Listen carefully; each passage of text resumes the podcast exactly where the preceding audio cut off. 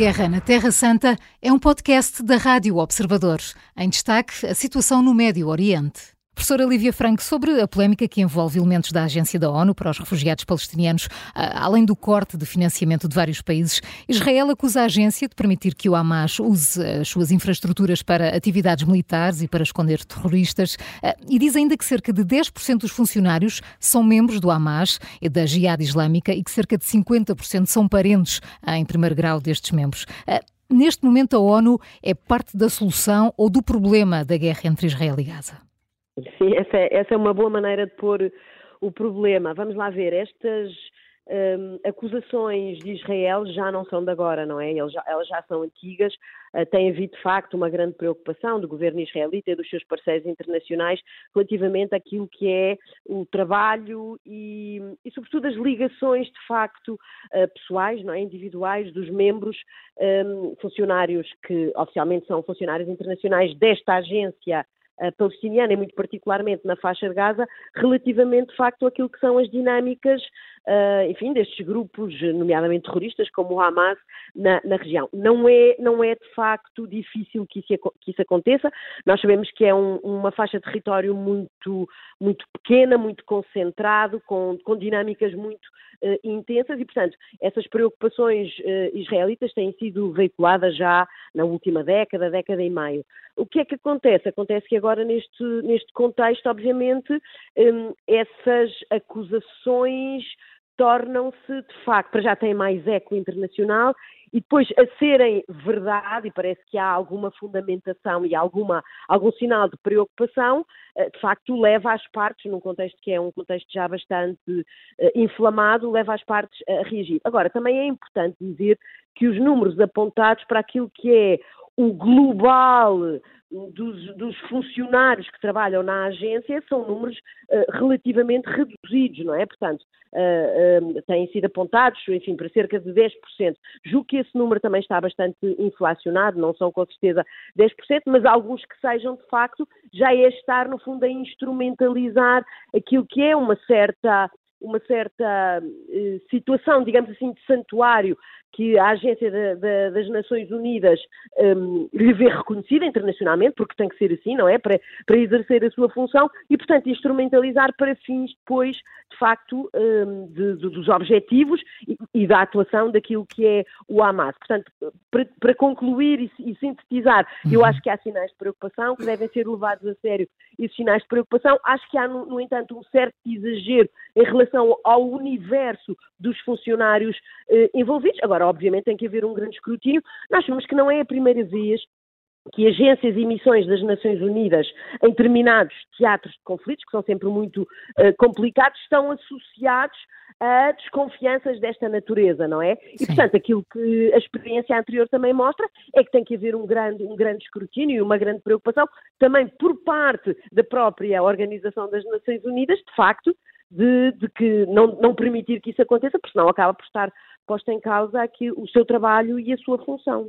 Uh, General João Vieira Borges, gostava também de ouvir a sua opinião sobre tudo o que se está a passar e que envolve esta agência das Nações Unidas e o impacto que está a ter no terreno.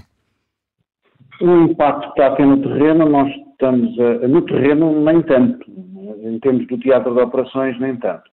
A, a, questão que, que eu tenho acompanhado Uh, tem sido a partir de Israel, em que já há muitas vozes, eles chamam oficiais, ligados às organizações uh, israelitas, uh, que dizem que a crise humanitária prejudicaria a própria operação militar a partir do momento em que se reduzisse ainda mais o apoio.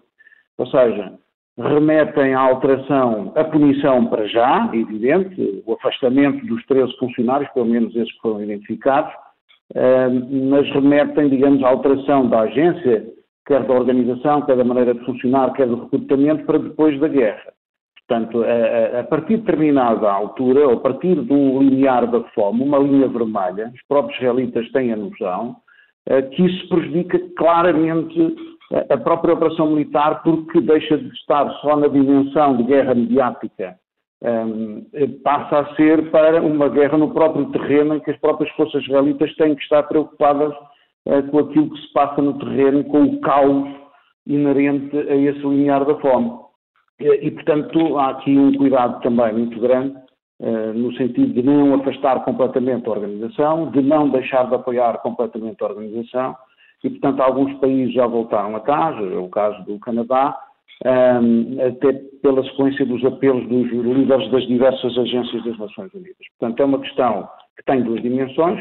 Na prática, aquilo que eu vou vendo é a dimensão internacional, obviamente que é muito má em termos da imagem das Nações Unidas, mas como disse a professora Lívia Franco bem, é uma situação a que nós já estamos habituados, quem acompanha estas situações, designadamente em África, uh, e portanto tem é que se punir, tem é que se exigir mais a nível de recrutamento, e tem que se fazer depois controle diário uh, de, de, todas as situações. E depois a dimensão no terreno, que obviamente a partir de determinado limiar vai prejudicar, obviamente, a própria operação e também a imagem internacional, nesse caso, do próprio Israel. Professora Lívia Franco, entretanto há sondagens que dizem que a popularidade de Benjamin Netanyahu está cada vez mais baixa, está. Eh, se as eleições fossem hoje, o partido Benny Gantz conseguia 37 lugares no Parlamento, o Netanyahu só 18, entretanto lado a lado 41% prefere Gantz e tem 23 escolhe Netanyahu. Isto tem a ver com o que foram os últimos meses de governação, antes da guerra, ou o conflito, ao contrário do que Netanyahu esperaria, está a ser fatal para este líder do governo? Eu acho que tem a ver com as duas coisas e acho que tem a ver com uma terceira, que é um bocadinho uma razão chapéu que envolve essas duas também, que é, hum, portanto, este é, é o primeiro-ministro há mais tempo em funções na história de Israel, não é?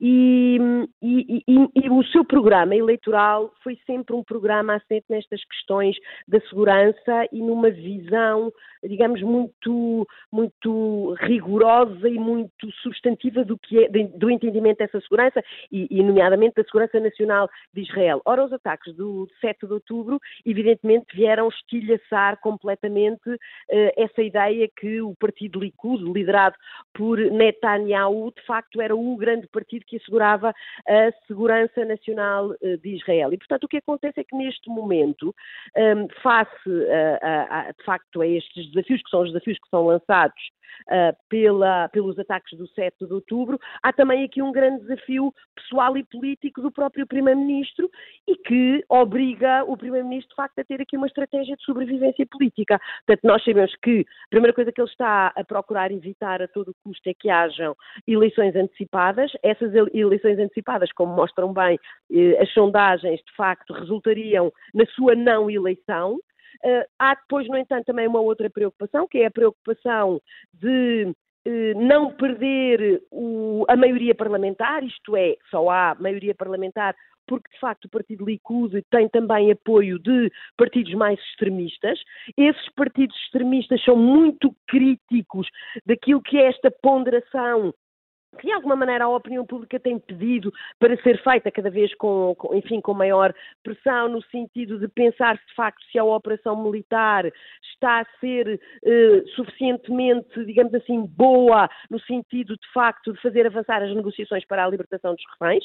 Os partidos eh, mais radicais, de facto, têm uma concepção de que eh, a vitória militar deve ser tudo e provavelmente os reféns são o preço a pagar. E depois há também também esta terceira questão, que é a terceira questão de que o Primeiro-Ministro se tem recusado a dizer quais é que são, afinal, os objetivos políticos definitivos da operação militar, nomeadamente qual é a solução para Gaza no que diz respeito ao pós-operação militar e, nomeadamente, se aceita ou não, de facto, que a autoridade palestiniana, de facto, possa passar a fazer a gestão aqui do território.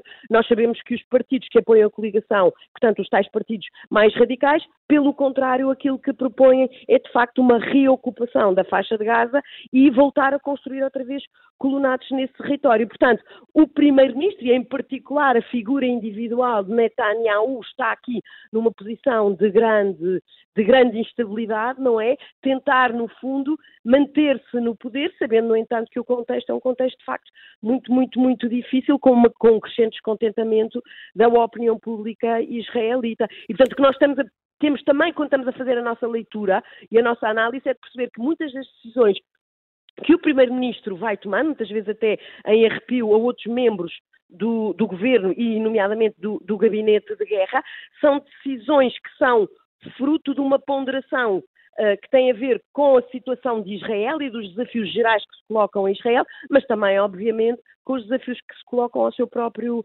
presente e futuro político. General Vieira Borges, o Ministro da Defesa israelita, diz que Israel está, está a preparar-se para uma eventual guerra com Hezbollah. Vai chegar uma altura em que, diz ele, a paciência se vai esgotar e em que uma ação de força para impor a paz na fronteira norte também vai eh, afetar a metrópole de Haifa. Israel não baixa as armas e tem poderio militar suficiente para estar em várias frentes. Tem poderio, mas se me já agora fazendo a ponte com aquilo que a professora Lívia Franco disse, é preciso ver que esse ministro não é do Likud, não é? Eh, o próprio ministro, as pessoas vão acompanhando a situação, ao contrário do que é normal, eh, ele tem posições autónomas relativamente àquilo que disse bem a professora, que é o pós-governo, o, o pós-guerra eh, e a governança em Gaza. Ele tem uma opinião completamente diferente, como vamos vendo, do próprio Primeiro-Ministro. E, já agora uma coisa que me preocupa relativamente à, à, à preocupação com a instalação de, de colonos israelitas uh, em Gaza, que foi, inclusive, o nosso Ministro dos Negócios Estrangeiros criticou ontem, como o Ministro dos Negócios Estrangeiros do Reino Unido e outros países uh, uh, europeus, saiu hoje uma, uma sondagem no, no, no, Times de Israel que dizia que 4 em cada 10 israelitas apoiavam a instalação de colonatos israelitas em Gaza, que é algo que é muito preocupante para a União Europeia, para Biden tem sido também uma situação muito preocupante uh, e para quem fala com os jornalistas que estão em Israel, conhecem bem o teatro de operações, sabem o que é, o que são esses colonos israelitas em Gaza, em determinadas zonas, não é? Portanto, é muito complicado gerir, gerir essa, essas pessoas que, inclusivamente, uh, têm uma atitude completamente hostil para com os próprios jornalistas europeus e com organizações internacionais. Não só da ocupação dos territórios, ilegal, uh, mas eles sabem que é legal e por isso têm sempre uma postura complicadíssima a quem os visita. Mas agora voltando à questão que me colocou, uhum. uh, digamos que essa é a linguagem que vem na sequência de contínuos ataques como foi ontem. Portanto, quando há ataques do Hezbollah no norte de Israel, como foi ontem novamente, há sempre essa reação e, e, digamos que, obviamente, Israel não pretende ter um segundo teatro de operações contra o Hezbollah, mas ele tem que ter este discurso como Ministro da Defesa. Obviamente, após cada ação de ataques, tem que fazer, digamos, tem que ser dissuasor no seu discurso, eh, porque também tem consciência que não interessa ao Líbano, muito menos ao governo do Líbano, eh, mas também não interessa a guerra ali para o Irão. Eh, independente, interessa sim este tipo de pressão para dispersão de tropas no teatro de operações. Isso, isso, isso sim. E, portanto, é um discurso que já vem desde os primeiros ataques, eu acho que não vai ter desenvolvimentos e, portanto, estamos uh, ataques, dissuasão, contra-ataques, uh, porque não interessa a ninguém que haja novamente uma guerra no sul do Líbano. E, portanto, as lições aprendidas de outras situações uh, não têm qualquer interesse, a ocupação do território ainda menos, e, portanto, digamos que é um discurso mais conjuntural neste momento. A Guerra na Terra Santa é um podcast da Rádio Observador. Vai para o ar de segunda a sexta, depois do noticiário das nove e meia da manhã e tem nova edição depois da síntese das quatro e meia da tarde. Está sempre disponível em podcast. Eu sou a Maria João Simões.